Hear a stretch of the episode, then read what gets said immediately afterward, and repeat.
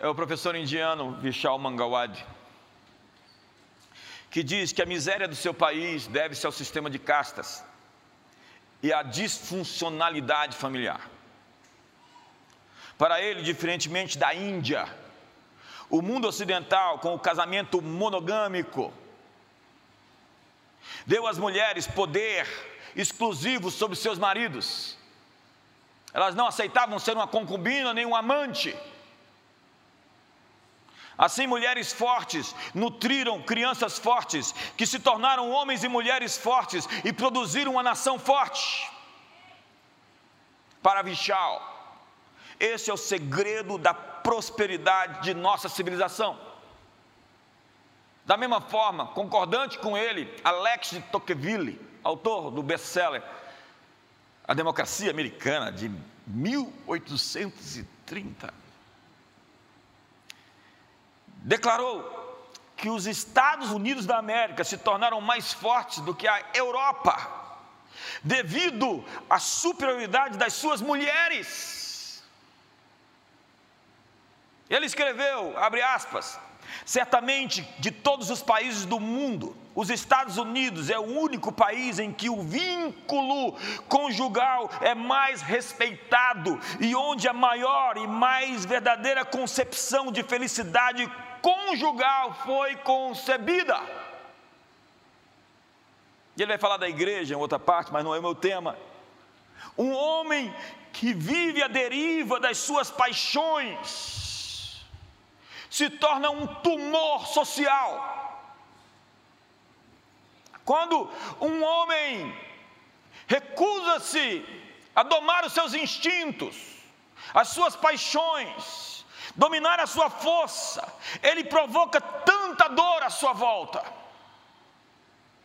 Quando homens não têm foco em sua energia física, sexual e emocional, ele se torna o câncer mais maligno de uma sociedade. Um playboy é um câncer. A força de uma sociedade é definida pela masculinidade virtuosa. Sua destruição advém da depravação dos seus homens.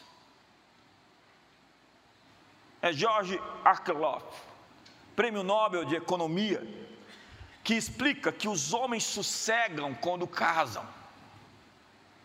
E se fracassam para casar, não encontram sossego. É com o casamento que homens assumem uma nova identidade. E eles mudam o seu comportamento. A lei natural da vida é um homem se unir à sua esposa para constituir uma nova família com seus próprios filhos. Homens se tornam melhores ao se dedicarem pelo bem-estar da sua família. É assim que funcionamos, nós somos desse jeito. Nós amamos pensar que estamos no comando, no controle, na proteção da esposa e dos filhos, ali de vigia, na guarda, pegando o carrinho do bebê, colocando o bebê ali, dirigindo como se fosse uma BMW último tipo. Olhando para aquela criança com febre, dizendo: sai, da, sai desse corpo, entra no meu, me mata, mas poupa essa criança. Homens se tornam homens em família. A família continua sendo a escola do caráter. Mas as feministas não querem deixar a gente cuidar das mulheres. Abrir uma porta do carro para ela entrar é ofensivo. Pagar a conta, e pagar a conta, e pagar todas as contas, não deixar que ela pegue o cartão de crédito nunca.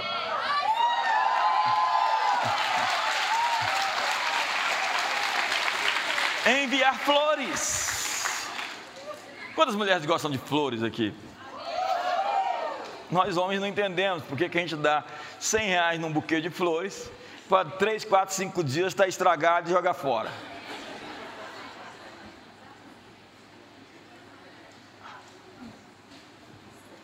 Mas a gente sabe que homens são diferentes de mulheres. E eu vou explicar isso. Porque essa independentona vai arrumar, no máximo, eu ouvi uma senhora dizer, um macho de coque, fumador de erva, dono de samambaia e pai de pet.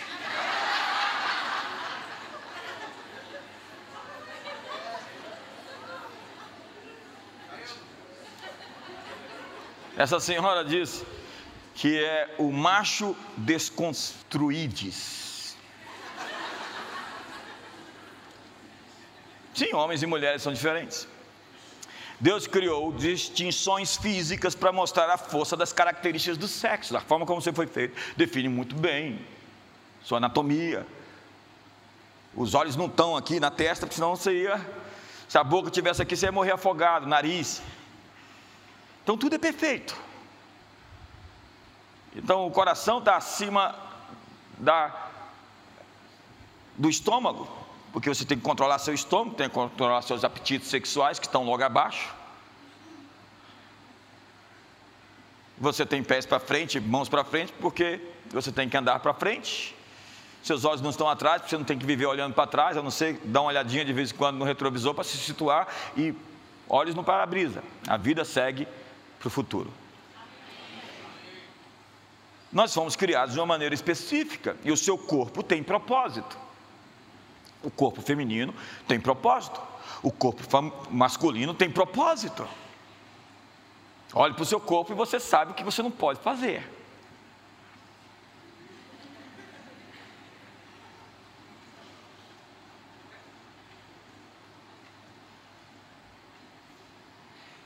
A imagem e semelhança de Deus não é o homem só ou a mulher só, são os dois, homem e mulher. Quando Deus diz que fez o homem a sua imagem e semelhança, ele diz homem e mulher. Então a imagem de Deus é homem, a imagem de Deus é mulher.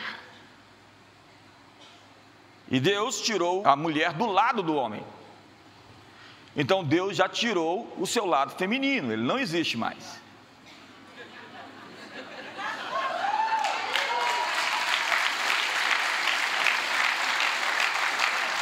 De certa forma, isso é, é complicado, porque a gente não entende esse lado, essa coisa feminina. E se você entender, você vai se tornar o maior pregador da cidade. Às vezes, quando você não entende, você só ri. Ri sem saber porque está rindo. Mulheres são engraçadas. Deus deu seios às mulheres porque elas são nutridoras. Elas carregam todas as pessoas do planeta. Todo ser humano tem uma mãe. Fisicamente, elas são mais fracas. O quê? Exatamente isso. Mas mulheres têm músculos onde nós não vemos. Elas são mais fortes de outras maneiras com mais receptores na pele, dez vezes mais receptores, então muito mais sensíveis a, senti nos sentidos, elas são mais resistentes à dor. E é por isso que o homem não tem filho. E é por isso que você pega um resfriado e vai para a cama.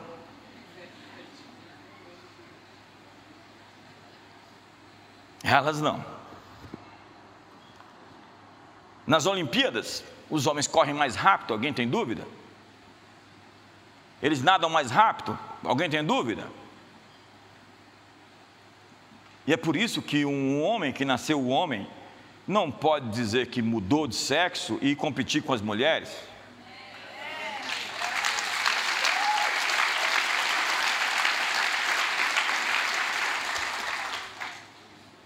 Deus fez as mulheres pacificadoras, compassivas, intuitivas, mais do que nós. Elas são intercessoras, elas oram mais, elas são mais proféticas. Nós somos fisicamente mais fortes. É por isso que a Bíblia diz que elas têm um vaso, elas são um vaso, uma estrutura mais frágil, mas não significa que elas são inferiores. Pelo contrário, em muitas coisas, elas são melhores do que nós foi o Dr. Myers Monroe que disse que quando o homem e a mulher caíram no pecado, Deus colocou a mulher então sobre a liderança do homem naquele momento, porque ele sabia que mulheres sem controle iam acabar com esse mundo. Não era uma questão de inferioridade, era uma questão de força que precisava ser controlada.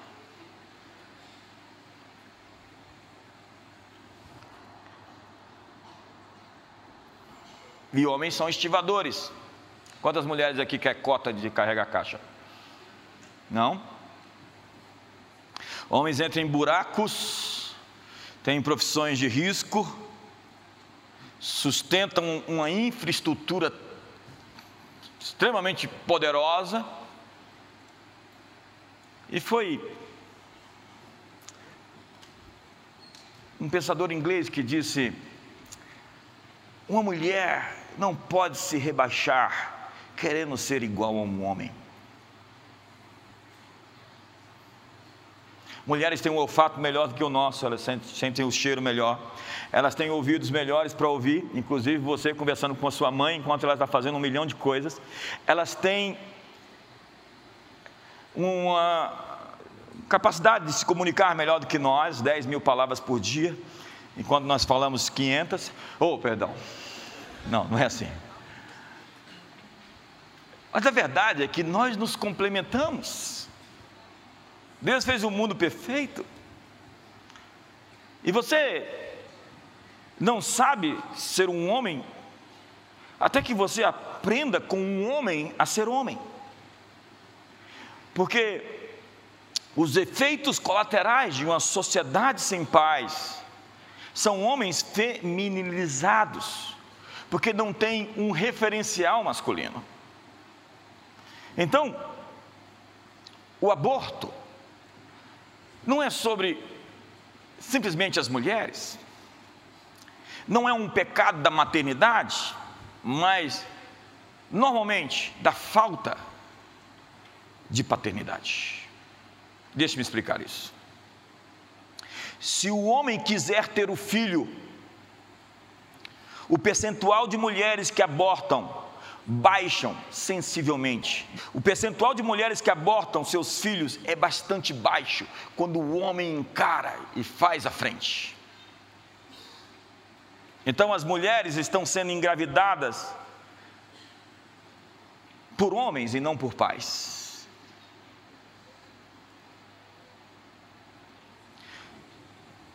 A sociedade sem paz gera tolerância e mau comportamento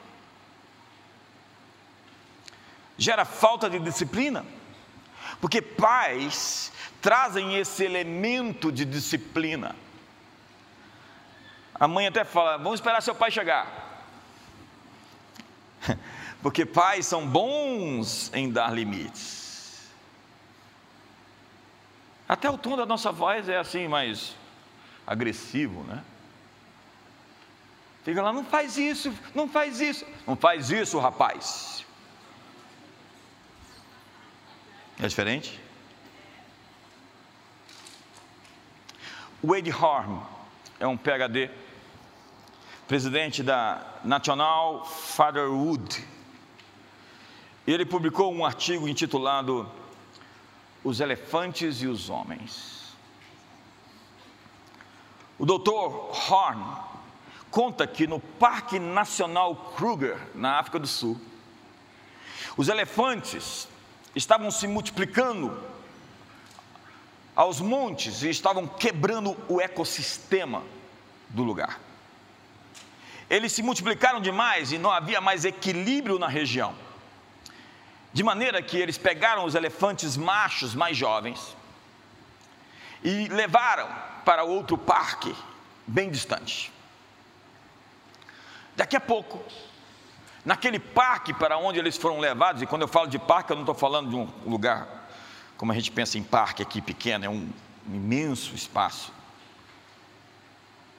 Os rinocerontes naquele novo parque estavam aparecendo mortos. Outros animais estavam aparecendo mortos. E não há muita coisa na natureza que seja capaz de matar um rinoceronte ainda mais da forma como aqueles rinocerontes estavam aparecendo mortos. Então eles colocaram câmeras para ver o que estava de fato acontecendo com os rinocerontes e os outros animais. O que eles viram foi uma coisa incomum que não acontece na natureza.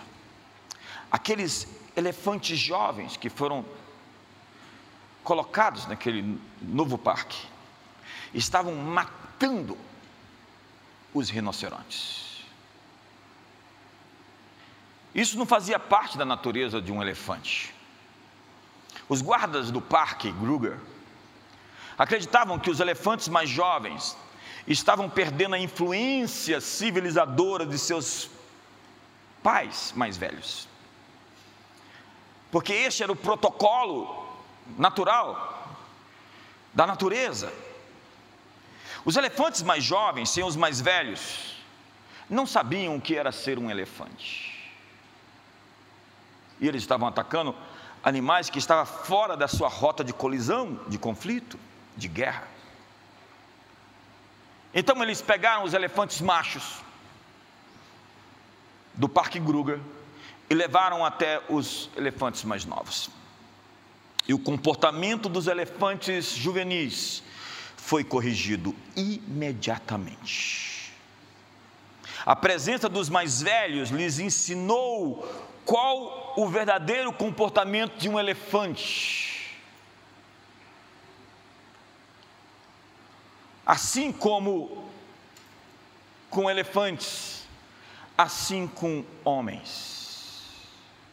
Há tantos rapazes violentos, há tantos rapazes autodestrutivos, há tantos homens que estão em crise.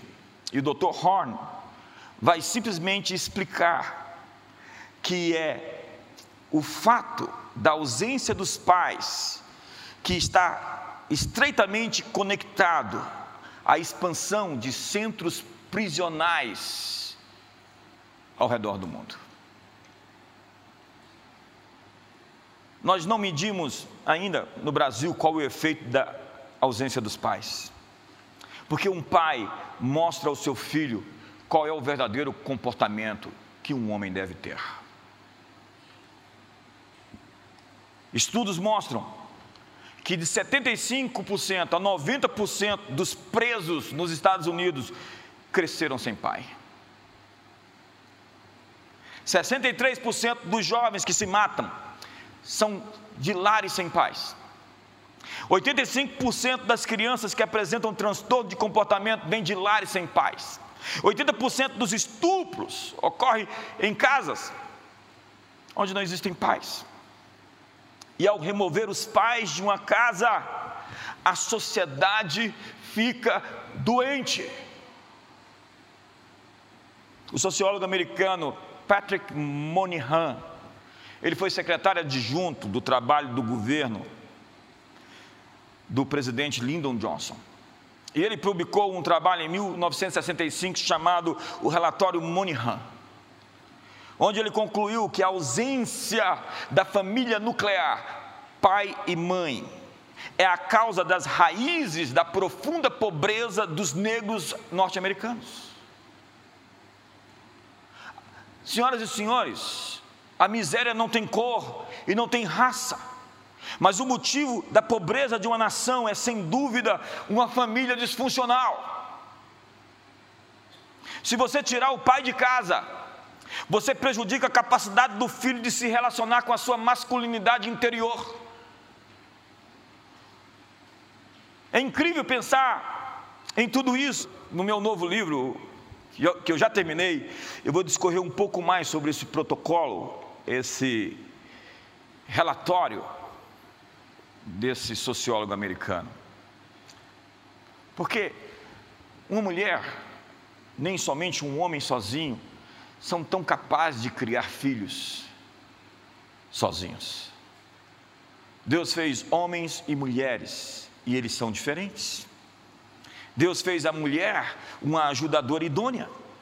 A palavra ajudadora na Bíblia aparece mais vezes para descrever Deus como um ajudador do homem, um ajudante do homem, do que para descrever as mulheres. Então, quando a Bíblia diz que a mulher é uma ajudadora do homem, Ela não está dizendo que a mulher é um ser inferior ao homem, ou um escravo do homem. A palavra ajudadora significa que você precisa de alguém parecido com Deus ao seu lado. E é o que diz a Bíblia em Provérbios. Aquele que encontra uma esposa, acha o bem. E alcançou a benevolência do Senhor. Quantos solteiros nós temos aqui? Não levanta a mão. A palavra idônea, ajudadora, idônea, é a palavra adequada. Uma ajudadora adequada é alguém que é o oposto de você. E que você vai precisar dela por ser alguém que completa você naquilo que você não tem. Eu olho para isso e falo, nós somos muito diferentes. Mas ela tem coisas que eu definitivamente não tenho. Mulheres são tão diferentes de nós.